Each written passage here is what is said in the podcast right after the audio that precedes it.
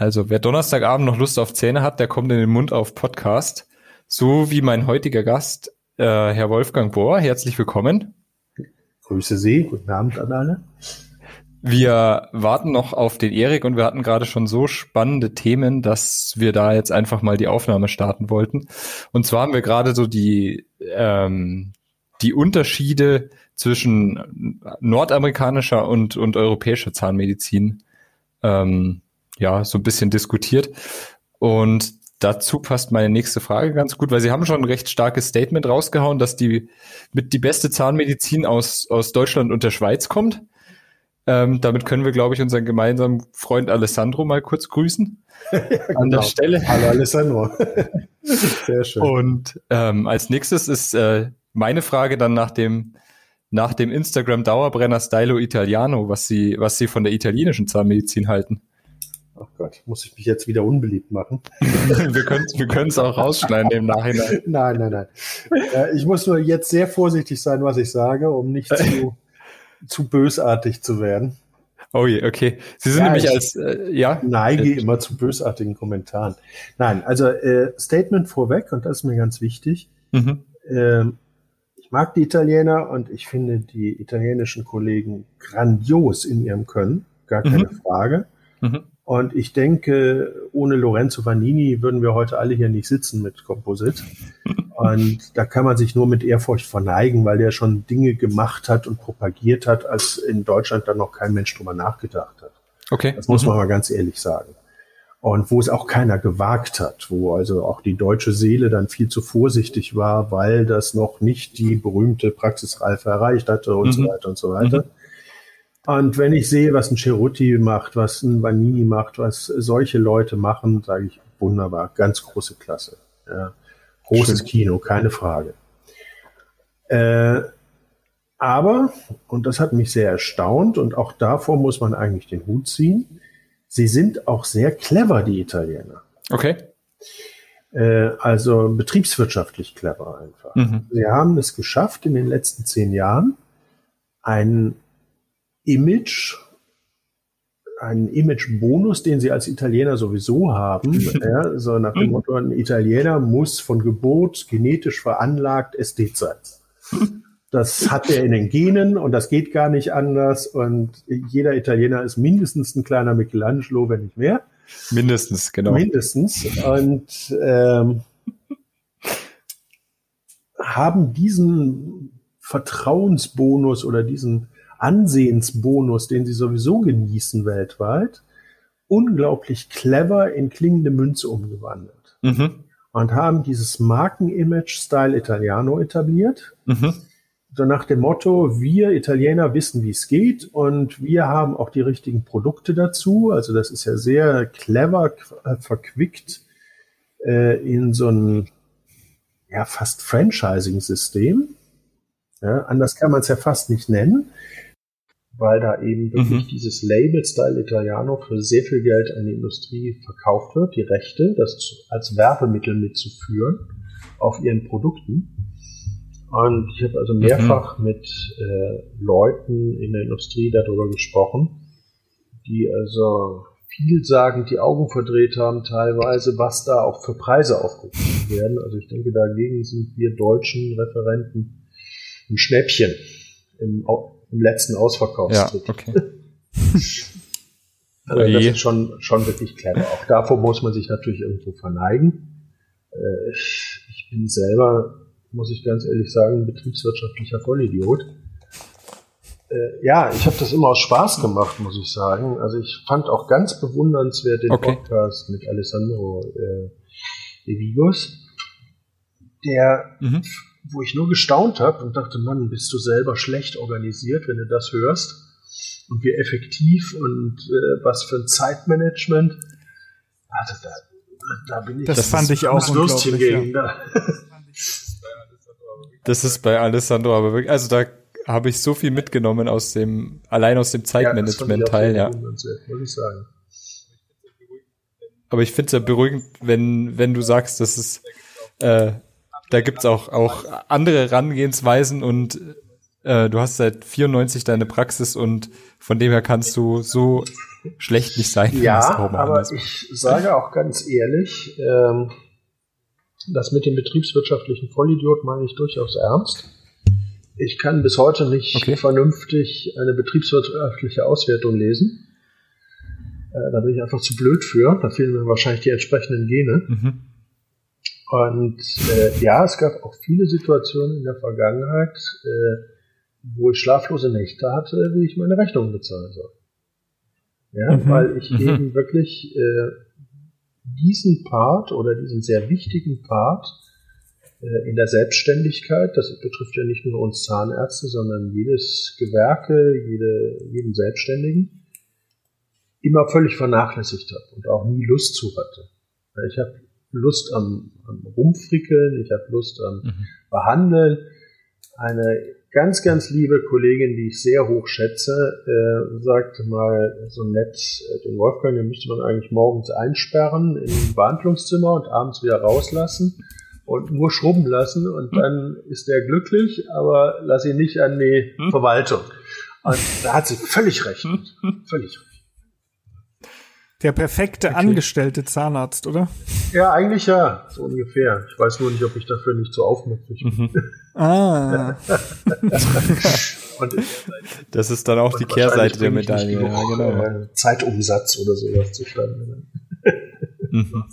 Mhm. Du hast es aber ja auch geschafft, dann eine, eine Überweiserstruktur, eine gewisse auch zu äh, etablieren. ja, das stimmt. Wobei Aha. ich bis heute sagen muss, also in 27 Jahren, bald 28 Jahren Praxis, wissen meine Patienten in der Regel nicht, was mein Feuchtwarmbiotop ist.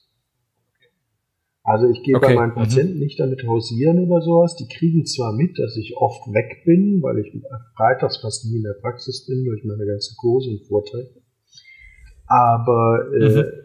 Die Patienten wissen meistens nicht, dass also so Composite äh, jetzt mein Schwerpunkt ist und ich dafür bekannt bin oder sonst was. Äh, mhm. Die wenigsten Patienten kommen von sich aus, weil sie irgendwie erfahren haben, der Bohr kann das und das will ich machen. Mhm. Das ist aber eine Ausnahme, die selten ist. Äh, was ich tatsächlich vielfach habe, ist durch die Kurse Kollegen, die zu mir kommen. Teilweise eben mhm. auch über große Distanzen, die das dann auf sich nehmen und sagen, ich möchte das vom Bohr gemacht haben, dem traue ich da. Und das ist natürlich einerseits eine, mhm. eine Herausforderung. Andererseits muss ich sagen, ich liebe das, äh, weil ich nicht großartig erklären mhm. muss, ich muss nicht um Preise diskutieren. Mhm. Äh, meistens ist es so, dass die Kollegen sagen, ach, mehr nicht.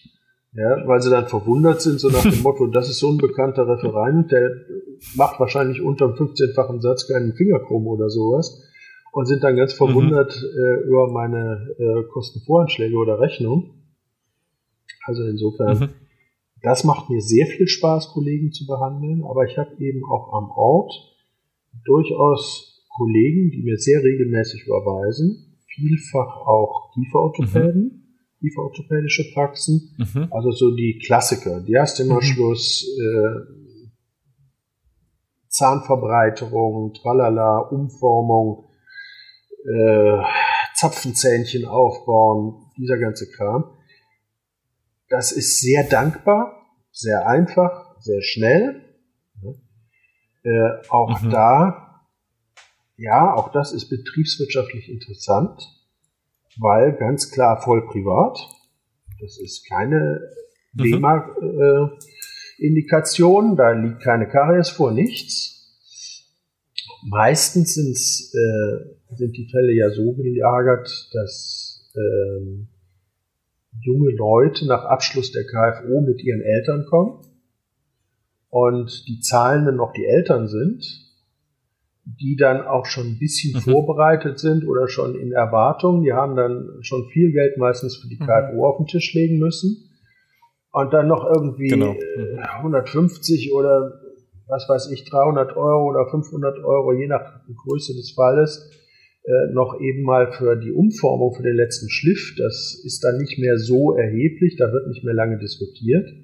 Und spätestens, wenn man einem Patienten sagen kann, wissen Sie, Ich muss nichts beschleifen bei ihrer Tochter oder ihrem Sohn. Ich klebe eigentlich nur was dran. Das hält locker zehn Jahre, mhm. eher mehr. Und wenn es nicht gefällt, können wir alles wieder abmachen und alles ist so wie vorher. Wir haben nichts Schlechteres. Ja? Nur Vorteile. Ist, ja. ja, dann haben sie schon gewonnen. Dann ist das Thema durch. Und, und mhm. gehst du solche Fälle dann in der Regel direkt direkt an oder machst du auch mal ein Wax-Up oder ähnliches? Ähm, auch Wax-Ups, das ist ein bisschen, da muss man teilen. Also normale Zahnverbreiterung, also Diastema-Schluss oder multiple Diastemen äh, oder sowas, mache ich freihand. Mhm. Oder ich, Entschuldigung, ich gehe einen Schritt erstmal zurück, dass man den gesamten Workflow mal einmal diskutiert. Mhm. Ähm, typischerweise kommen solche Leute mit einer Fragestellung, dann sprechen wir kurz darüber, was wir machen können.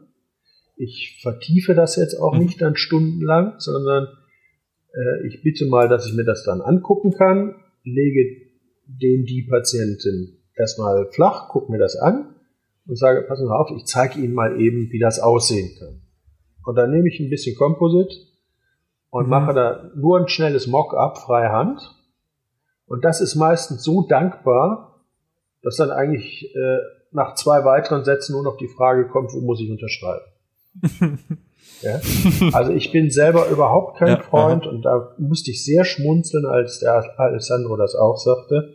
Ich bin überhaupt kein Freund von irgendwelchen äh, Imaging-Systemen am Computer. Am Computer kann ich alles zeigen. Das ist nicht dreidimensional. Mhm. Äh, ich mhm. habe häufig falsche Erwartungen dadurch. Ja, oder es kann nicht häufig, aber es kann sehr schnell passieren, wobei die Imaging-Systeme heute natürlich ganz anders sind, als sie noch vor 15 Jahren oder sowas waren. Aber trotz allem, die Erwartung wird extrem hochgefahren das muss ich dann erstmal leisten können. Also ich setze mich dann wieder selber einem Stress aus, dass ich das dann auch umsetzen kann, was ein Computer dahin zaubert. Äh, mhm. Und im Mund sieht das immer noch ganz anders aus als auf dem Bildschirm. Ja. Wenn man es plötzlich dreidimensional bei sich selber sehen kann.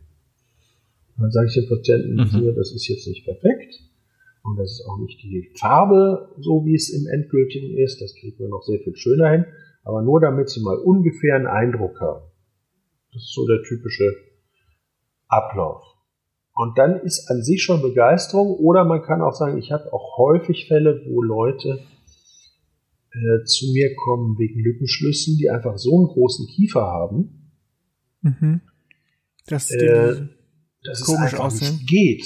Mhm. Ja, weil dann plötzlich der goldene mhm. Schnitt weg ist, weil mhm. dann äh, die Zähne viel zu mhm. breit würden bei einem kompletten Lückenschluss sie aber gleichzeitig einen Bruxer haben eventuell, der über die Frontbrux die Zähne auch noch verkürzt, dann können sie die mit Com äh, Composite auch nicht endlos aufbauen oder sowas und dann eine komplett neue Führung reinbauen.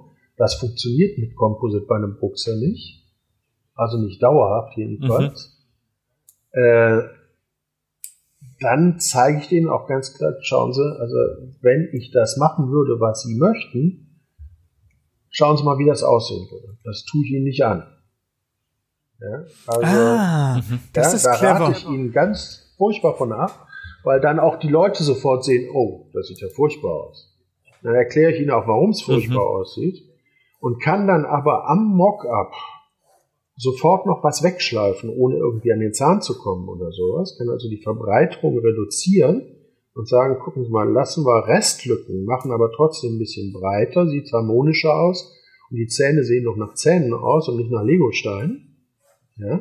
Und ich kann völlig gefahrlos dann interdental einmal durchgehen mit einem äh, Finierer oder mit einem gelben Diamanten oder sowas und das Mockup ein bisschen schmaler machen, ohne an den Zahn zu kommen, ohne irgendwelches Risiko für den Zahn.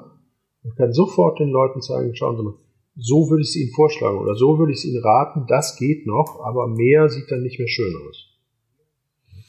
Also da, die Fälle hatte ich auch schon, finde ich gut, weil äh, häufig nicht das Verständnis dafür da war, wenn man es erklärt hat. Ne? Also das kann Laie sich nicht Tipp. abstrakt vorstellen. Ja. Mhm. Also das mache ich immer eben mal schnell, wirklich ganz popelig. Zwei Watterollen rein in die Front, äh, einmal trocken pusten, eben ein bisschen dran klatschen, ohne Bonding, ohne alles. Mhm. Ähm, ich hab's auch schon gemacht, dass ich Leute sogar damit nach Hause geschickt habe. Mache ich aber nicht Mhm. gerne. Eben aus Angst der Aspiration. Also normalerweise sage ich dann, bevor die den Raum wieder verlassen, da lächelt jemand. äh, sage ich, Moment, ich mache Ihnen das nochmal wieder ab. Warne dann aber auch vor, weil das dann Mhm. wirklich knackt und knirscht, wenn man das dann wieder runterreißt. Sage, Mhm. das klingt jetzt ein bisschen komisch, keine Angst, das tut Ihrem Zahn nichts. Damit die Leute nicht dann schon Mhm. mit, Angst oder Schocksituationen dann wieder aufstehen oder sowas. Da muss man den Laien dann immer ein bisschen vorsichtig behandeln. Mhm. Also das mache ich sehr, sehr gerne, Mockups. Äh, bei, das war eigentlich die Frage von Ihnen, äh, von dir eben, Mhm. Erik. Ähm, ich mache nicht immer ein Wax-Up dann. Äh, das mache ich typischerweise zum Beispiel, wenn ich Zapfenzähne oder mesialisierte Dreier umbaue. Dann mache ich mir gerne ein Mhm. Mock-up, weil ich dann auch schon abschätzen kann, muss ich zum Beispiel beim Dreier die Spitze noch kappen, Mhm. was sehr häufig ist, weil der dann zu weit rausguckt etwas. Ähm, das ist durchaus hilfreich, aber viele Sachen, also dieses eben mal einen Zahn ein bisschen verbreitern, mache ich einfach aus freier Hand. Okay. Bringst du so Fälle, wo du mehr umbaust in der Front, dann auch mal in Artikulator, um dir die Funktion anzuschauen Ja, oder zu schauen, wie die gegebenenfalls, ja. Führung ist? Ja. Okay. Wobei man eigentlich sehr gute Rückschlüsse mit der Erfahrung ziehen kann, worauf ich ganz peinlich achte, ist bei solchen äh, Stellungskorrekturen oder Formkorrekturen, gucke ich mir sehr genau an, sind Schlifffacetten voll. Mhm. Weil ich denke, da haben Mhm. wir alle schon unsere Bauchlandungen mitgemacht, dass man schön was aufbaut, äh, eine Ecke aufbaut und dann feststellt, äh, sechs Wochen später ist das Ding abgeknackt. Warum? Weil der Patient da drüber hobelt und so ein Bad Habit hat, ein exzentrisches Knirschen. Also ich habe einen so einen Frustfall mal gehabt, da habe ich glaube ich dreimal an 2.1 die distale Kante aufgebaut Mhm. wo mir der Patient versichert hat, Mhm. ja, ja, der, da hätte er einen Unfall gehabt, da wäre er da und da vorgehauen, von Eisenträger, keine Ahnung, weiß nicht was. Ähm, da wäre ihm das abgebrochen. Ich so munter, großspurig, ja, kein Problem, bauen wir an. Ja, beim nächsten Besuch, sechs Mhm. Monate später, kommt er wieder, ist die Ecke ab. Ich habe die Welt nicht mehr verstanden. Mhm. Das Spielchen haben wir Mhm. dreimal getrieben. Das ist aber auch der einzige Fall, Gott sei Dank, den ich in der Form jemals hatte. Und äh, bis mir dann klar wurde, der ist ein ganz übler, exzentrischer Bruxer. Ich weiß nicht, Mhm. was zuerst da war, Henne oder Ei, aber äh, offensichtlich hat er entweder nach dem Unfall dann angefangen, über diese rausgebrochene Ecke immer wieder zu versuchen, das fehlt da, oder hatte plötzlich mehr Freiheit und hat sich ein ganz übles, exzentrisches Bruxen angewöhnt. Also sowas gibt's auch. Mhm. Mhm. Mhm. Was, also, habe ich ja vielleicht auch einen Fall oder so, Soll vorkommen. ähm, wo man dann genau der Unterkiefer schön in die abgebrochene Kante vom Oberkiefer-Einser passt. Und äh, was mache ich mit so Patienten, wenn die sagen, sie wollen trotzdem wieder eine längere Das wollte ich Zahn auch haben? fragen. Machst du dann auch direkt äh, Eckzahnaufbau oder so palatinale Eckzahn-Composite Veneering intraoral oder sowas? Ja, das kann man Weil- machen. Alles, alles schon gemacht, alles schon ausprobiert. Ähm, Mhm. mäßiger Erfolg. Hm. Ich habe es Ja. auch zwei, dreimal probiert und muss auch sagen, ja, ich, äh, ich muss es wahrscheinlich doch vorher noch mal planen dann. Oder aufwachsen oder so. Ja, Mir ging's nicht abgesehen- gut von der Hand. Ich habe ganz viel nacharbeiten müssen. Ja. Die Eckzähne dann doch sehr lang gemacht. Ähm, ja, Gut, das, äh, also von der Form her sehe ich nicht so ganz das Problem. mhm. Das Problem sehe ich eher wirklich, äh, wenn so eine Eckzahnspitze abradiert ist, kommen darauf enorme Kräfte. Und also so meine Erfahrung Mhm. ist, ein Eckzahnaufbau mit Composite hält ein paar Monate maximal. Dann hat der Patient den wieder runtergeknallt. Das kann man wunderschön machen, um es mal auszuprobieren. Aber meine Erfahrung ist, es hält nicht. Nicht auf Dauer. Also kein Komposit hält einem richtigen Bruchserstand. Oder man muss eben wirklich flächig komplett äh, eine Bisshebung machen zum Beispiel. Also da gibt es ja sehr schöne Kurse von äh, Thomas Attin und Uwe Blunk zum Beispiel, die das mit großem Erfolg und mhm. richtig gut machen. Gar keine Frage. Aber ein reiner Eckzahnaufbau bei einem Bruxer ist meine Erfahrung zum Austesten. Ja, langfristig klappt nicht. Mhm. Und ist deine Erfahrung okay. dann mit Keramik besser? Also würdest du dann sagen, eine ja, Chrome oder ein Venier, das hält dann diese Kraft schon aus? Also äh, klassisch ähm, nur den Patienten schwer zu verkaufen, ist äh, ein inzisaler Chip auf die Dreier. Mhm. Das ist für den Techniker mindestens genauso viel, eher mehr Aufwand, als ein Vinier zu machen. Mhm. Ähm, also die Techniker sind dann nicht mehr unsere besten Freunde, wenn sie sowas machen müssen in der Regel. Das finden die dann nicht so schick. Mhm weil die müssen dann immer zwei, drei gleich pressen. Weil alleine beim Ausarbeiten, genau. wenn das einmal sich verwuselt im Polierer und weg mhm. ist, das finden sie nie wieder. oder es zerbricht ihnen gerade oder sonst irgendwas. Also da fluchen ne, typischerweise die armen Techniker. Aber das ist eine sehr schöne mhm. Methode, die wirklich gut funktioniert, weil man eben rundrum im Schmelz kleben kann nur an der abradierten Spitze freiliegendes Dentin hat. Man hat also mhm. eine sehr gute Haftung.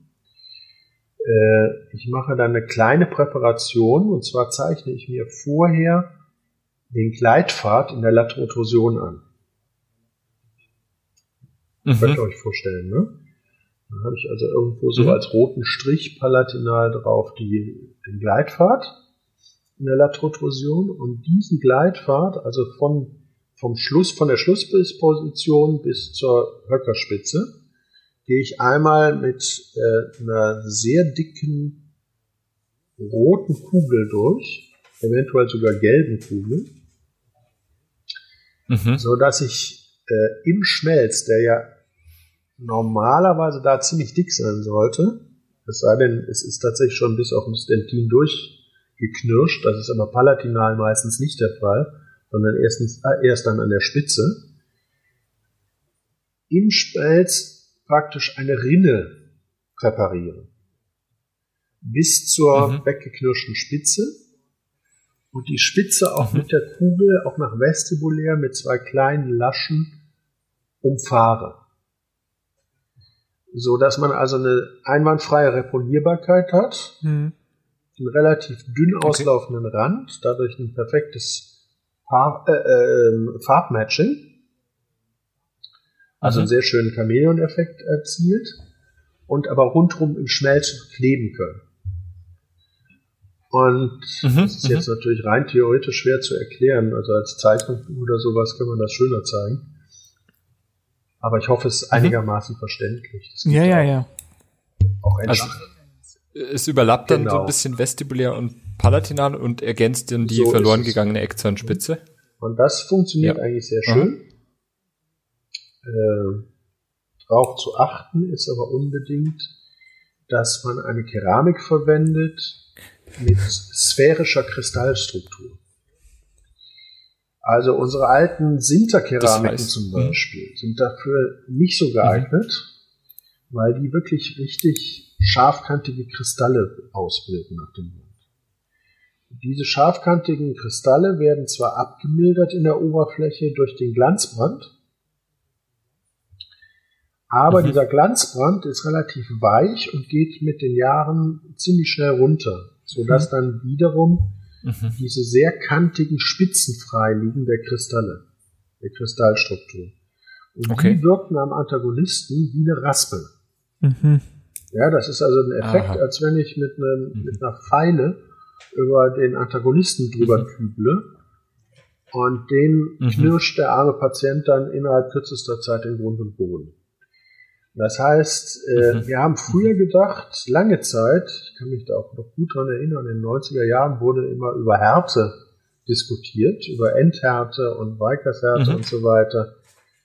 Äh, der Keramiken und dann war so Lehrmeinung, je härter die Keramik, die Keramik ist härter als der Zahn, also abradiert die Keramik den Zahn. Quatsch. Mhm. Wie viele Dogmen mhm. irgendwann dann widerlegt worden. Äh, das Entscheidende ist nicht die Härte, sondern das Entscheidende ist tatsächlich die Kristallstruktur. Habe ich sphärische, also mhm. kugelförmige Kristalle hinterher im Endstadium, mhm. Dann gleiten die da drüber und zerstören nicht den Schmelz des Antagonisten. Also es ist weniger mhm. abhängig von der, mhm. von der Endhärte als vielmehr von der Kristallstruktur der Keramik, wie abrasiv die sich auf den Antagonisten auswirkt. Und als da sind eben ganz groß im Vorteil die Presskeramiken, die guten alten Presskeramiken, weil die typischerweise mhm. eben solche sphärischen Kristalle ausbilden. Wie ist es dann mit Zirkon an der okay. Stelle? Weil ein gut poliertes Zirkon müsste ja dann eigentlich auch sehr kleine Strukturen haben. Das sind ja gar müsste, keine in dem Sinne Kristalle. Mhm. Müsste eigentlich auch, ja, sehe ich genauso. Habe ich noch nicht ausprobiert, muss ich ehrlich zugeben. Ja. Hm. Äh, Kenne ich jetzt auch keine äh, direkten Studien drüber. Ich wüsste jetzt auch keinen, der diese Spitzen aus Zirkon gemacht hätte bis jetzt. Ich habe auch äh, gerade gar nicht so an die Spitzen gedacht, das stimmt schon, aber ich habe an viele Vorlesungen und ähnliches gedacht, wo es ja immer hieß, dass Zirkon so fest ist und die Gegenbezahnung sollte man, wenn oben Zirkon ist, dann aus Metall am besten machen, wenn man jetzt Ober- und Unterkiefer versorgt. Das war noch sowas, was ich ab und zu mal gehört hatte. Und das ist ja von dem Gedanken her, müsste eigentlich ein gut poliertes Zirkon super für die Gegenbezahnung sein, ne? Mhm eigentlich kann es nicht schlecht sein. Also auch da fehlen noch so ein bisschen die Langzeiterfahrung. Aber ja, natürlich gerade die Gnatologen, also ich habe immer im, äh, im Ohr den Satz von Dieter Reusch, der sagt, hm, mit einer monolithischen mhm. Äh, Zirkonkrone, wenn die nicht mehr kaputt zu kriegen ist, was macht eigentlich der Antagonist? Und das mhm. ist sicherlich äh, ein Risiko oder ein Bedenken, das man unbedingt haben sollte. Und auch da halte ich es mit Dieter Reusch, der immer so schön sagt, wir können unseren Patienten das Knirsch nicht abgewöhnen, wir können sie nur fit machen fürs Knirschen. Und äh, selbst mhm. die beste Bisshebung und Restauration kommt nicht ohne eine ergänzende Schienentherapie aus. Mhm. Ja, es hat keinen Sinn, mhm. irgendwas aufzubauen und der Patient bruckst munter weiter, ob Zirkon, ob Metall, ob was auch immer. Äh, und ich schütze diese Restauration nicht, weil wir müssen uns einfach darüber bewusst sein, dass nichts, was wir Zahnärzte machen, ist so gut wie die Natur. Ja, und auch unsere mhm. Restaurationen werden in Grund und Boden geknirscht. Ich habe schon Sachen gesehen, mhm. äh, gerade auch, weil ich in Euskirchen auch ZE-Gutachter bin, da sind mir schon Sachen mhm. untergekommen, mhm. wo nach einem Jahr, so, das ist unbeschreiblich, jemand einen Modellbus durchgebrochen hat in der Mitte. Äh, ein Oberkiefer-Modellbus mit einer wirklich ausgedehnten äh, Metallplatte, die auch nicht zu schwach war, sondern relativ stark sogar. Wo ich dachte, wie ist sowas mhm. möglich? Wie schafft man das? Aber offensichtlich geht es. Mhm. Naja, also mhm.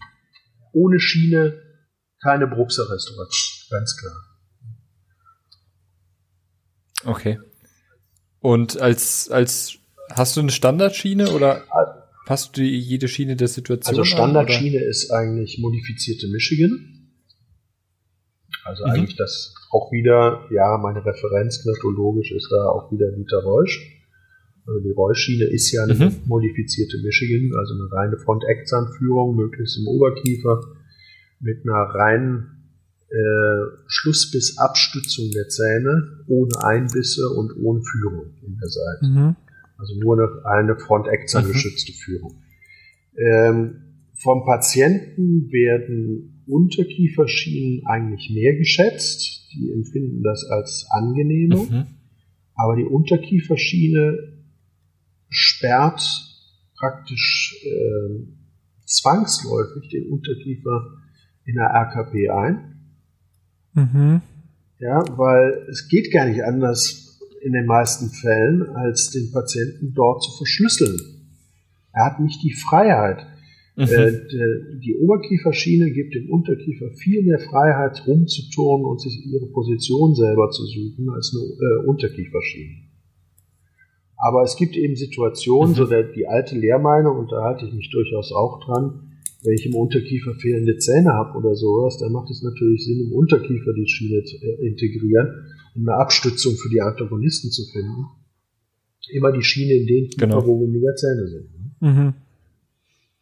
Okay. Also was sich mhm. Äh, bei mir sehr bewährt in den letzten Jahren sind gedruckte Schienen. Mhm. Viel weniger ja, Arbeit, mhm. weniger äh, selten kaputt, seltener äh, geplatzt oder sowas. Also ich habe lange Zeit äh, gefräste Schienen gemacht, wo ich dachte, wow. Also erstens waren die von der Passung immer besser als die gestreuten. Mhm weil eben keine Kontraktion, mhm. ja, ja, wunderschön, ja. aber sie sind auch hart und relativ spröde. Und ich habe viele Schienen gesehen, die bei den gefrästen Schienen, die dann äh, im Molan-Bereich den klassischen Längsriss kriegten, nach relativ kurzer Zeit schon. Und äh, mhm. wo dann eben im 6er, 7er Bereich ganze Teile rausgeplatzt sind oder äh, weggeplatzt sind. Dann. Einfach weil ich die für zwar härter, aber spröder ansehe. Was bei den gestreuten alten Schienen nicht ganz so tragisch war. Ist auch da passiert, aber nicht so massiv.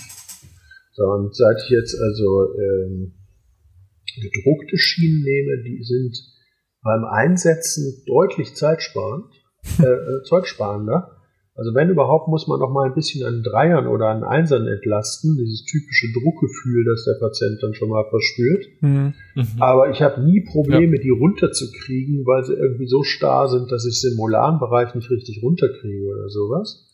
Das Thema ist durch. Okay. Okay. Und sie werden von den Patienten als deutlich angenehmer im Tragekomfort empfunden. Weil sie eben noch so eine ganz Hauch Verformbarkeit behalten. Sehr interessant. Also gedruckte mhm. Schiene hatte ich noch nicht ausprobiert. Bei uns ist im Moment auch gefräst jetzt gerade das, was wir mit dem Labor zusammen hauptsächlich machen, weil halt die Passung wirklich super ist, muss man sagen. Ja, absolut. Also, Aber auch da gibt's ja ganz unterschiedliche äh, Rohlinge. Werkstoffe, ja. Mhm. Ja. Also ich denke, die ganz harten, äh, da habe ich also nicht so ganz die super Erfahrung mit. Ist immer das alte Spiel. Was hart ist, ist auch spröde. Mhm. Mhm. Und deshalb bist du ja auch Liebhaber von Composite, oder? Genau. Statt Keramik. Nein, also wenn ich ganz ehrlich bin, ja? äh, bin ich damals äh, in die eigene Praxis gegangen mit ganz tollen Ansprüchen und ganz tollen Erwartungen und hatte den Kopf voller Träume, was ich alles an Veneers und Keramik und Metallkronen machen wollte und so weiter. Und Euskirchen ist ein 51.000 Seelen Städtchen in der Voreifel. Hohe Arbeitslosenrate, hohe Sozialempfängerrate und so weiter. Ähm, ich sage nicht umsonst, dass ich ein äh, simpler Landzahnarzt bin. Und mhm. ähm, ich konnte einfach da gar nicht das verkaufen am Anfang, was, wovon ich geträumt habe oder was ich gerne mhm. an den Mann hätte bringen können äh, oder wollen. Mhm. Mhm. Und bin eigentlich auf Umwegen zu Composite gekommen. Also habe gesehen, Composite erstens funktioniert, weil als ich mich 94 niedergelassen habe, äh, da galt äh, äh, Kunststoff noch als Langzeitprovisorium. Da war die mhm, äh, mhm. Lehrmeinung noch, äh, Praxisreife noch nicht erreicht, als Langzeitprovisorium ja, aber Füllungswerkstoff seitens Bereich ist Amalgam. Punkt. Mhm. Ende der Durchsage. Mhm.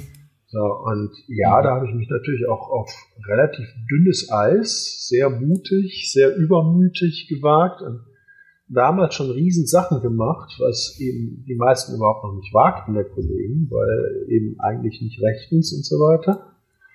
Äh, vielleicht sogar ein bisschen leichtsinnig, würde ich heute sagen. Aber äh, ja wie heißt das so schön, mangelndes Wissen wird durch stramme Haltung ersetzt. und äh, so im jugendlichen Übermut, da versucht man auch Dinge und reizt aus. Genau. Ich bin heute hochglücklich darüber, über diesen Übermut und habe mir den auch hoffentlich immer noch bewahrt, weil man dadurch Sachen einfach auch an ihre Grenzen treibt und guckt, was geht und was geht nicht. Und ich denke, das ist für mhm. das eigene Tun, für das eigene Behandlungskonzept sehr wichtig zu wissen, was können die Techniken, mhm. mit denen ich arbeite. Ja. Und insofern ja. gehören auch die Misserfolge einfach dazu, dass man sagt, aha, das geht da nicht mehr oder das kriegst du nicht hin, vielleicht kriegst du ein anderer hin, kann auch sein. Mhm. Mhm. Ja, das ist, äh, glaube ich, immer das Spiel, das bleiben wird in der Zahnmedizin. Dann wird man wieder mutiger, dann kriegt man wieder eins auf die Nase, ich dann denke, wird man wieder demütiger. Das gehört dazu. Ja, wahrscheinlich. Wahrscheinlich. Zumindest, wenn man seine Grenzen irgendwo ausloten will. Auch und um das noch zu Ende zu führen, und ich habe dann sehr schnell Spaß eben an Composite gehabt. Äh, und zwar fielen mir dann Versuche ein, die ich in meiner Uni-Zeit gemacht habe. Ich war also von Uni Hause aus, nachdem ich äh, meine Assistenzarztzeit in freier Praxis gemacht habe, Entschuldigung, mhm. war ich anschließend nochmal an der Uni und äh, war aber von Hause aus Prothetiker, nicht Zahnerhalter, wie man vielleicht denken kann. Und ich habe mich in der Prothetik mhm. tatsächlich so als kleines Hobby, das war eigentlich nur ein Spaß, so als Nebenprodukt äh, ein bisschen damit beschäftigt mit Prothesenindividualisierung. Mhm. Und habe damals irgendwann mhm. durch eine Veröffentlichung von brasilianischen Kollegen, die damals in der Quintessenz veröffentlicht hatten, ähm, Spaß gekriegt an Prothesenindividualisierung. Mich damit so ein bisschen beschäftigt und habe da eigentlich so meine allerersten Gehschritte äh, in Maltechniken, in mhm. Individualisierungstechniken und so weiter gemacht und war fasziniert, was man da, wie man sich da austoben kann und hatte richtig Spaß dran gehabt. Und das waren dann die ersten mhm. Erkenntnisse oder so, wo ich Blut geleckt habe, äh, die ich dann auch übertragen habe später eben auf die Composite-Technik im direkten Arbeiten. Mhm. Und ich sage ja auch eigentlich in jeder Fortbildung, ganz ehrlich, ich habe bis heute einen ganz hohen Respekt vor guten Zahntechnikern, mhm. weil das wirklich Künstler sind. Mhm. Also wir machen uns das manchmal nicht ausreichend klar, habe ich das Gefühl. Wir haben das Original direkt vor der Nase, müssen nur hingucken, vergleichen, nachmachen. Der arme Zahntechniker hat unsere Patienten vielleicht mal zehn Minuten, eine Viertelstunde gesehen, hat ein paar Fotos, wenn er Glück hat, häufig nur eine äh, Farbangabe von uns oder sowas und soll dann eine naturidentische Restauration äh, fertigen die so im Worst Case ein einzelnes Vinier oder eine einzelne Krone in einer natürlichen Front ist und die soll dann auf einem Sprechabstand von 50, 60 Zentimetern nicht sichtbar sein. Da kann man sich nur ganz tief verneigen. Und ja, äh, sind wir ja. mal ganz ehrlich, ein äh, begabter Zahntechniker weiß nach der Ausbildung sehr viel mehr über Morphologie und Aussehen von Zähnen, mhm als die meisten von uns jemals in ihrem gesamten Berufsleben äh, erfahren. Ja? Weil wir werden schwer ja. dafür fit gemacht und ausgebildet, noch das letzte Fitzelchen beim Präparieren zu glätten. Ja? Oder den mhm. perfekten mhm. Abdruck hinzukriegen und so weiter. Das ist ja auch unsere Kernkompetenz meistens. Und das müssen wir auch mhm. können, das ist ja auch nicht falsch. Aber über Aussehen und Morphologie und auch häufig über Funktion der Zellen lernen wir eigentlich im Studium sehr wenig. Ja, viel zu wenig. Und das war einer der Anstöße, den ich bei dir in der Fortbildung bekommen habe. Und das war wieder eine, eine der Sachen, die mich jeden Tag eigentlich verfolgt. Also ich habe heute erst wieder eine, eine Füllung am Unterkiefer Sechser gemacht und habe natürlich wieder, du hättest mir wahrscheinlich auf die Nase gehauen, äh, zu viel Masse unter den, den Disto-lingualen Höcker gepackt. Und rate mal, wo ich eingeschleifen habe, genau am Disto-lingualen Höcker.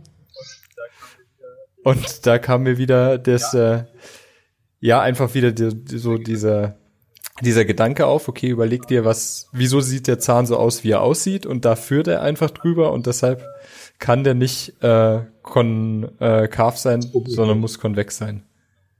Andersrum, genau, sein, richtig. muss konkav sein, richtig. Ja. So rum, genau, richtig. Ja, aber es macht doch Spaß, wenn man das, und das wenn man es weiß, warum. Total. Also wie viele Total, von uns und das ist dann fängt Job auch an schleifen blöd ein, Entschuldigung, mhm. wenn ich mhm. das so brutal sage, mhm. ohne zu wissen, was sie tun. Mhm. Ja, und wundern mhm. sich, wieso ist immer noch zu hoch. Ja? Mhm. Und äh, Ich verlange nun von keinem, dass er also irgendwie äh, die Morphologie aus dem FF kann oder so. Aber es macht doch Spaß, mal zwischendurch dann zu begreifen, warum sieht das denn so aus und was führt denn da drüber und was passiert da? Also ich, mhm. mir macht das zumindest wahnsinnig viel Spaß und hat mir auch viele Erkenntnisse in der Funktion eigentlich beschert, mhm.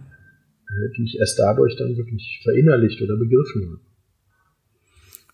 Sagt dir sowas wie der okklusale Kompass was, wenn wir da ja, dabei sind? Ja, also ich war ja jetzt leider nicht in der Fortbildung dabei, das heißt, ich weiß nicht, ob das da relevant war.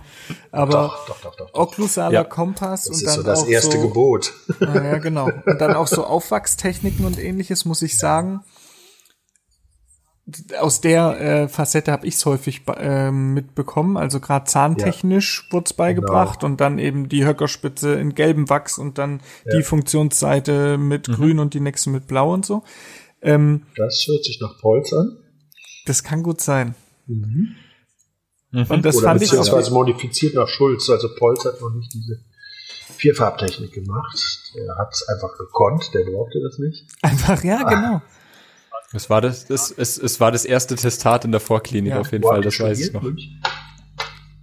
Dresden. In Dresden. Oh, alle Achtung. Super, das wusste mhm. ich nicht, dass die da äh, sowas machen schon.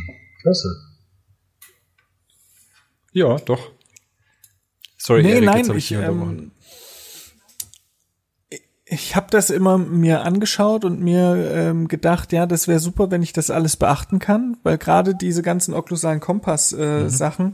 sind ja dann schon sehr umfangreich. Also die sind am Schluss so, dass die jetzt gerade auf zahntechnischer Seite bei einer Rekonstruktion in Keramik oder beim Aufwachsen für Metall oder wie auch immer ähm, letztendlich die Höcker schon sehr klar vorgeben. Und dann äh, diese ganz, dieser ganz klare Fahrplan, den habe ich auch jetzt noch nicht, obwohl ich versuche, die Funktion nachzuempfinden bei Composite-Aufbauten. Und mhm. ich konnte es aber auch nicht klar. noch Wann besser umsetzen. Fortgeschrittenen Kurs Seitenzahnbereich? Nein, nein, nein, leider nicht. Das muss ich alles noch machen. Das muss ich alles noch machen. Aber ich habe es tatsächlich eben nicht hingekriegt, aus der Theorie, die ich da irgendwo mal gehört habe, das in die Praxis dann wirklich umzusetzen. Kommt. Das ist auch ein bisschen mhm. Übungssache. Das ist einfach so. Ah ja, da, da kann ich bei dir einen Kurs machen ja. und dann weiß ich das. Sehr gerne. Ah. Das ist so mein Feuchtwarmbiotop. Also, ich habe schon gesagt, das war der. ja. das war genau der Kurs, wo ich letztes Jahr am allermeisten gelernt habe. Aber du warst auch und, im Allgemeinkurs, ähm, ne? Matthias, wir haben uns doch im Allgemeinkurs. Ich war im, im Allgemeinkurs erstmal. Genau. Ja. Nee, also da empfehle ich, ich gebe genau. an, das mache ich ausschließlich an Kammerinstituten. Ähm, mhm so ein Eintageskurs, ein Samstag, hohe Seitenzahn. So, mhm. wir können cool. alle oder die meisten von uns können nicht mehr so richtig toll mit Wachs umgehen. Mhm. Und mhm. Äh, da ist einfach Composite viel genügsamer, weil man da immer noch hin und her schieben kann, ohne mhm. dass irgendwas hart wird. Und in dem, diesem fortgeschrittenen Kurs mache ich also wirklich die komplette Seitenzahn Theorie auch durch, äh, eben von Kontaktpunktgestaltung bis hin weiß nicht was. Äh, alle mhm. Füllungsgrößen und so weiter, was ist zu beachten, was sollte man tun. Und dann wird eben zusammen erarbeitet auch die Kaufläche. Und ganz mhm. klare mhm. Aussage, äh, ja, natürlich gibt es typische Fissurenverläufe und ganz typische Dinge, aber wenn man zwei, drei Sachen in der Kauffläche verstanden hat, eben was Matthias so schön eben gesagt hat, welche konkaven Hacker gibt es? Warum sind die konkav? Wenn man darauf achtet, wo liegen die Retrusionsbremsen? Äh, mhm. Dann ist alles andere Pillepalle. Das ergibt mhm. sich daraus. Mhm. Und alles andere ist dann nur noch äh, hohe Schule Lipizzaner Hengst. Da kann man sich dann austoben als Fissurenfetischist, aber das muss eigentlich gar nicht zwingend sein. Ja, okay. Klingt, klingt cool. Wann, wo ist, wo ist die nächste Kammer, wo du das machst? An, äh, an München dran? Das ist eine gute Frage. Ich habe den Kurs, gebe ich in Dresden. Mhm. Also okay. Zahnärztekammer Sachsen. Dann gebe ich den in Düsseldorf und in Berlin. Und dieses Jahr Genau, dieses oder nächstes Jahr auch in Bremen, wenn mich nicht alles täuscht. Also im süddeutschen Raum leider ein bisschen unterbelegt. Okay, aber das, das ist alles schon mal schon mal in, in Reichweite also die Kurse habe ich Oder hat man auf meiner Homepage. Und, okay. Äh, mhm. Zahnarzt-bohr.de. Äh, da ist mhm. auch so eine kleine Sparte, also wenn man in den Roll-Down-Menüs guckt, ist dort äh, für Patienten und für Zahnärzte. Mhm. Und unter mhm. für Zahnärzte findet man also ein paar Artikelchen von mir über verschiedene Themen, wenn es interessiert äh, eben auch mit äh, Abbildung, weil ist mal ja alle, da halte ich mich auch ganz strikt dran, dass ich keine Vorher-Nachher-Bilder auf, dem, auf meinem, meiner Homepage habe. Mhm. Und äh, da kann man sich eben einiges angucken. Und unter anderem ist da auch, werden da ausgeschrieben auch die Veranstaltungen an Zahnärzte können. Also ich liste da nicht die ganzen firmengesponserten Vorträge oder sowas auf, weil ich denke, die Firmen sollen bitte selber ihre Werbung machen. Hm. Dazu bin ich einfach auch zu faul, mhm. das selber einzutragen, muss ich zugeben. Und äh, mir ist wichtiger, dass die Kammerkurse und so weiter, dass die da zu finden sind. Und bei dem Front- und Seitenzahntechnik Hands-on-Kurs, der geht dann über zwei Tage und hat der dann den einen Kurs quasi komplett mit und baut noch auf oder macht noch den nee, Frontzahn oder also, sind's äh, der normale Kurs geht also so über anderthalb Tage. Das ist äh, der Freitag äh, typischerweise fünf Stunden Theorie, also Front und Seite, aber Seite etwas abgespeckt. Weil äh, die meisten Kollegen kommen natürlich wegen Frontzahnästhetik, das ist immer das Zugpferd. Und nur die wirklich äh, ganz ambitionierten sind dann interessiert, wirklich noch ins Eingemachte zu gehen in der Funktion und im Seitenzahn. Ja, also Seitenzahn ist immer mhm. so ein mhm. bisschen das Stiefkind vieler Kollegen nach dem Motto, ja Gott, äh, da kommt es nicht so drauf an und äh, Hauptsache Loch zu und fertig, Ende Wiedersehen. ja, ich will da auch nicht drüber urteilen, um Gottes Willen. Das ist okay und das muss man äh, selber sehen, auch mit seinem Marketingkonzept und mit seiner, seinen betriebswirtschaftlichen Zielen und so weiter. Vollkommen okay. Mhm. Da breche ich jetzt wirklich nicht den Stab drüber. Aber deswegen ist eben der mhm. anderthalb Tageskurs, der große Kurs, eher Schwerpunkt Frontzahn. Mhm. Und so ein bisschen auch noch eben äh, der Seitenzahn mit natürlich praktischen Tipps und so weiter. Äh, aber dann richtig ins Eingemachte der Funktion oder sowas geht dann eigentlich nur der Fortgeschrittene. Mhm. Super. Ähm, jetzt kommen wir vielleicht noch mal ganz kurz zurück zu dem zu dem Thema Frontzahn und Frontzahnkurs, weil eins der wichtigsten Learnings, das ich bei dir hatte, war, dass der natürliche Frontzahn nicht glatt ist, dass man die Softlex-Scheibe am besten deshalb in der Schublade lassen soll. Und dass jede Struktur, die drauf ist auf dem Zahn, eigentlich nur hilft, um die, die, die Füllung zu verschleiern. Hier ist perfekt auf den Punkt gebracht. Also ich bin so ein, so ein völliger Scheibchenhasser. Also, du hast es genau auf den Punkt gebracht. Ich kann es eigentlich nur so wiederholen. Erstens, ein Frontzahn oder überhaupt ein Zahn ist nicht glänzend, nicht hochglänzend. Eine hochglänzende Stelle auf einem natürlichen Zahn ist immer pathologisch. Das ist nämlich eine aktive Knirschfacette. Mhm. Ja, aber kein natürlicher okay. Zahn, wenn ich ihn trockne, glänzt. Er glänzt immer nur durch die Speichelbenetzung. Mhm. Warum bemühen wir uns trotzdem, äh, auf unseren Restaurationen möglichst einen Hochglanz zu erzeugen? Natürlich wegen der Plaqueretention zur Verminderung der Plaqueretention. Mhm. Und ja, äh, bis heute ist es tatsächlich so, dass äh, Composite eine gesteigerte Plaqueretention im Verhältnis zum natürlichen Zahn hat. Also offenbar siedelt unser biologischer mhm. Rasen da besonders gerne drauf. Mhm.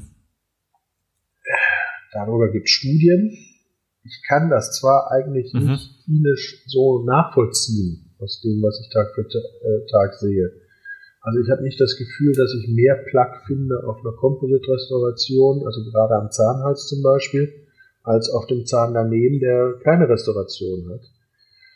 Aber offenbar ja. ist die potenzielle Besiedlung trotzdem höher auf Composite. Also das ist der Grund, warum wir eigentlich einen Hochglanz erzeugen wollen, aber wir müssten es nicht. Aus der ästhetischen aus Ästhet ja. hm. Betrachtung heraus. Okay. Aber mhm. eben mhm. aus der äh, prophylaktischen Betrachtung heraus schon. So. Wovor mhm. wir uns aber verwahren sollten oder was wir nicht machen sollten, ist jeden Zahn komplett platt äh, zu schleifen. Und ich krieg da immer mhm. den Brüll so ungefähr. Ah, da dreht's mir immer den Magen an, wenn ich dann Patienten habe, und das habe ich oft gesehen, Neupatienten, ich gucke das erste Mal in den Mund, dann haben die noch eine wunderschöne Mikrostruktur auf den Frontzellen, noch richtig jugendlich, noch äh, Perikymratien, noch irgendwelche Längs- oder Querwellen und was weiß ich. Und an irgendeinem Zahn ist mal eine größere Füllung gemacht worden und der wohlmeinende Kollege, der es gemacht hat oder Kollegin, hat dann mit am besten Softflex-Scheiben oder irgendwelchen anderen Scheibchen, ich will jetzt nicht die, die, die 3M-Produkte hier schlecht machen, also mhm. mit irgendeinem rotierenden Scheibchen äh, alles schön glänzend gemacht, auf Hochglanz poliert. Das Problem ist dann eben, dass äh, rotierende Disks so grobmotorisch sind, äh, dass sie eben nicht nur die Füllung polieren, sondern auch den Zahn. Und dann ist plötzlich dieser Zahn komplett plan. Da könnte mhm. ich schreien, weil also der Verlust der mhm. Oberflächenstruktur ein ganz klares Alterungsmerkmal ist, weil, die, weil natürlich die mhm. Oberflächenstrukturen, des, die natürlichen des Zahnes durch Abrasion und Attrition verloren gehen mit den Jahren. Und wenn ich jetzt als Zahnarzt hingehe und äh, nicht nur die, die Füllung, sondern auch gleich den Zahn mit poliere, aus Versehen, unbeabsichtigt, dann habe ich also eine zahnärztliche, eine iatrogene Alterung des Zahnes herbeigeführt. Und das kann nicht Ziel der Ästhetik sein. Mhm. Ganz bestimmt nicht. Sieht dann manchmal aus wie so ein Prothesenzahn, finde ich. Ja, ja, das mhm. trifft sehr gut. Ne? Und äh, das eigentlich fast Schlimmere ist, dass ich dadurch eines der besten Mittel aus der Hand gebe, um meine Übergänge zu tun. Ja? Also mhm. mit nichts kann ich äh, so schön Lichtreflexe an der Oberfläche erzeugen wie mit Oberflächenstrukturen. Und diese Lichtreflexe äh, tarnen jeden farblichen Übergang. Und darüber muss man sich bewusst sein. Also jeder, der behauptet, er könnte eine unsichtbare Füllung machen, lügt. Ja, bestenfalls kriegt man mhm. eine relativ unsichtbare Füllung bei einem speziellen Licht hin. Aber in dem Moment, wo mein Patient die Praxis verlässt, kommt er in ein anderes Licht, in eine andere Lichtfarbe, in eine andere Einstrahlungsrichtung vielleicht des Lichtes. Schon habe ich eine ganz andere Reaktion des synthetischen Materials als, der, als des natürlichen Zahnes und schon habe ich einen Farbunterschied. Das ist unvermeidlich. Ja? Weil wir nie, ich sage immer so böse, mit einer synthetischen Pampe, in die ich ein bisschen mehr oder weniger äh, Pigmente reinkippe, zwei lichtoptisch so komplexe Gewebe wie Dentin und äh, Schmelz eins zu eins imitieren können. Das werde ich wahrscheinlich nie hinkriegen, mhm. obwohl wir fantastische Materialien haben. Und entsprechend brauche ich Mittel oder sollte ich nicht Mittel verschenken, sagen wir es so rum, die mir helfen, meine Übergänge zu tarnen, auch wenn ich die Farbe vielleicht nicht ganz hundertprozentig getroffen habe oder bei dem Licht eben die Farbe doch als Unterschied äh, wahrnehmbar ist. Mhm. Und ähm, deshalb machst du was, wo, wo mir heute noch die Nackenhaare zu Berge stehen. Du gehst vor der Hochglanzpolitur nochmal kurz mit, wie du schön gesagt hast, dem Gröbsten, was du in der Schublade finden kannst, über den Zahn und legst sie nochmal an. Gegebenenfalls, ja. Also äh, Aha. Die, die Ausarbeitung am Ende ist eigentlich für mich ein absolut wichtiger Part. Ähm, mhm. Wo ich sehr genau hingucke, wo ich eben auch bis zum letzten Moment bei der Arbeit exakt vergleichen kann im Gegensatz zur Farbe. Die Farbe mhm. muss ich vorher irgendwann bestimmt haben, dann trocknet mein Zahn aus und dann war es das mit Farbvergleichen. Aber Form, also auch die Makrostrukturen, auch die, äh, die Kantenform und so weiter, äh, aber bis hin eben zu den Mikrostrukturen, die bleiben ja erhalten und sind unabhängig von der Austrocknung. Das heißt, da kann ich wirklich exakt gucken, wie sieht der Zahn aus. Und genau das versuche ich zu imitieren. Mhm. Mhm. Und äh, ja gut, das sieht dann ziemlich brutal aus, wenn ich dann mit irgendeinem groben Diamanten noch, äh, noch Perikmatien anlege, aber äh, gut, aber das täuscht im Endeffekt. Ne? Also es gibt auch Fälle, wo ich dann eben nicht das den allergröbsten nehme, weil das schon so abradiert ist, sondern vielleicht auch einen rotberingten nur nehme. Auch das kann vorkommen. Mhm, mh.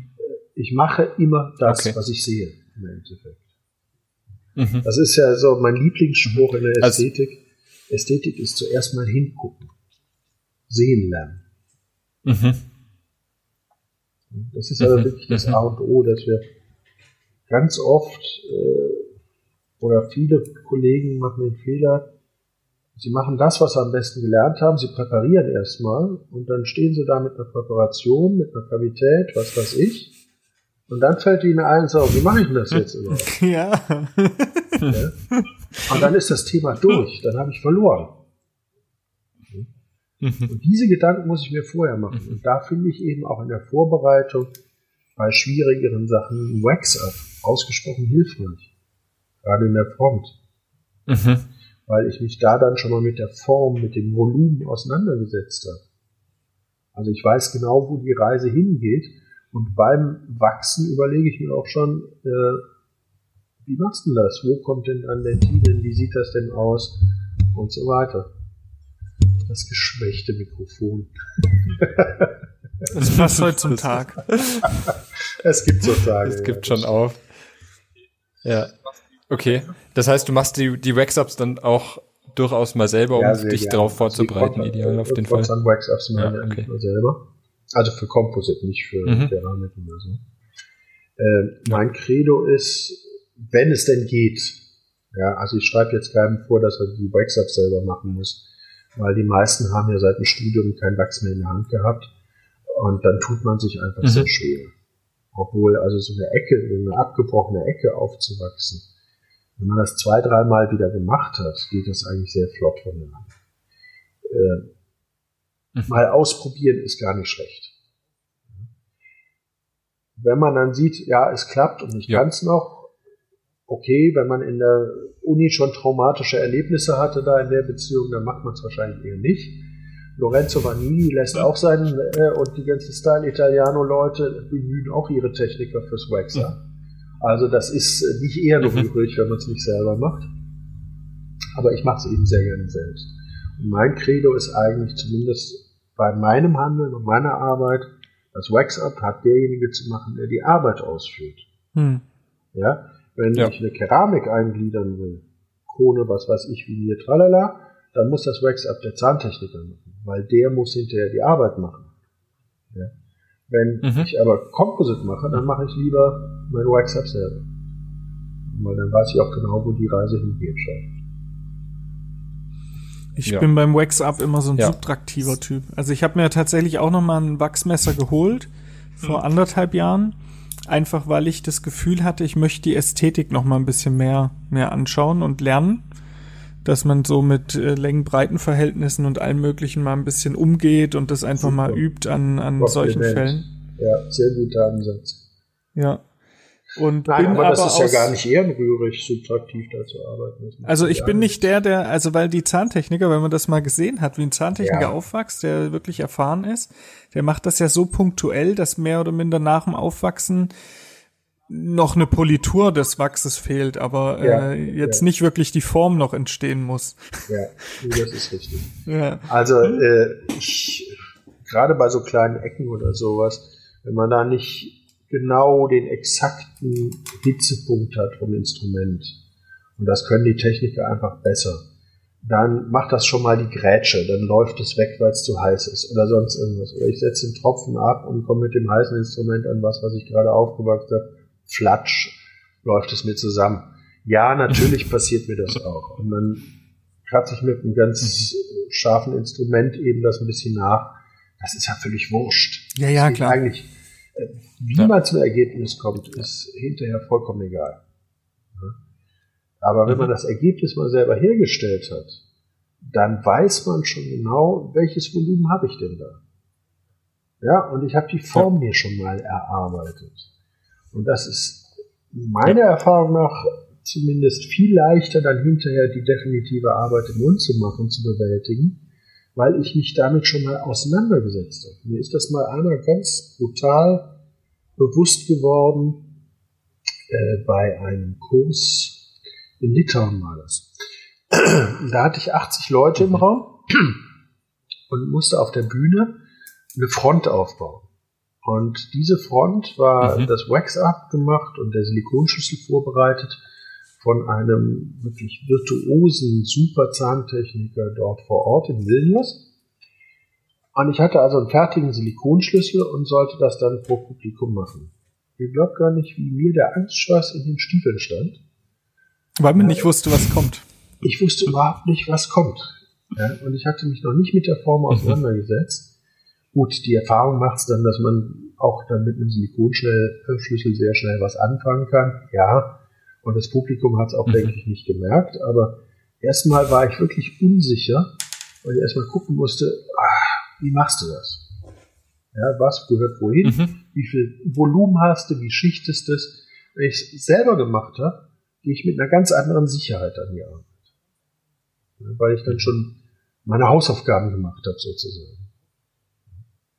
Also das und auch äh, die Fotodokumentation vorher die ich auch im ersten mhm. Termin mhm. dann schon mache, wo ich dann sage, ich fotografiere das mal.